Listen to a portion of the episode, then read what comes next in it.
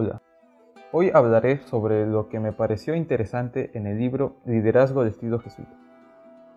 El libro comienza con la urgente necesidad de transformar la sociedad actual y estoy parcialmente de acuerdo. No todo es necesario cambiarlo, como la meritocracia o nuestros sistemas educativos, sino las normas o criterios que se usan para ejecutarlos. Eso es lo que mayormente necesita una revisión. Luego el libro nos habla de cuatro aspectos para ser un líder ignaciano, y estos son el conocimiento de sí mismo, ingenio, amor y heroísmo.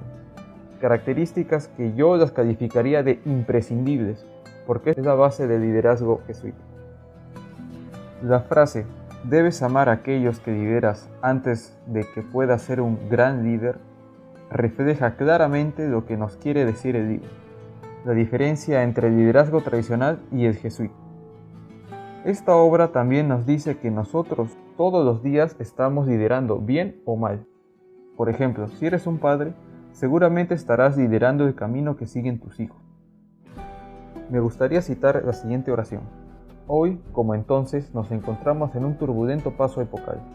Así también hoy, como entonces, la espiritualidad ignaciana constituye una herramienta inigualable que posibilita asumir la vida en clave de esperanza.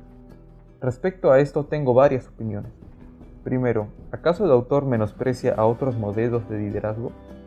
Porque es una conclusión a la que podemos llegar debido a que, según él, la espiritualidad ignaciana constituye una herramienta inigualable, o sea que las otras no están a la altura. Segundo, que a mi parecer esto va en contra del Magis ignaciano, porque este consiste en qué más puedo hacer y cómo puedo hacerlo mejor. Pero el autor dice que esta es una herramienta inigualable. Finalmente, las expectativas que tengo de la obra es sobre la efectividad de este modelo de liderazgo. Si en verdad es inigualable o hay aspectos a los que se debe seguir trabajando. Gracias por escuchar.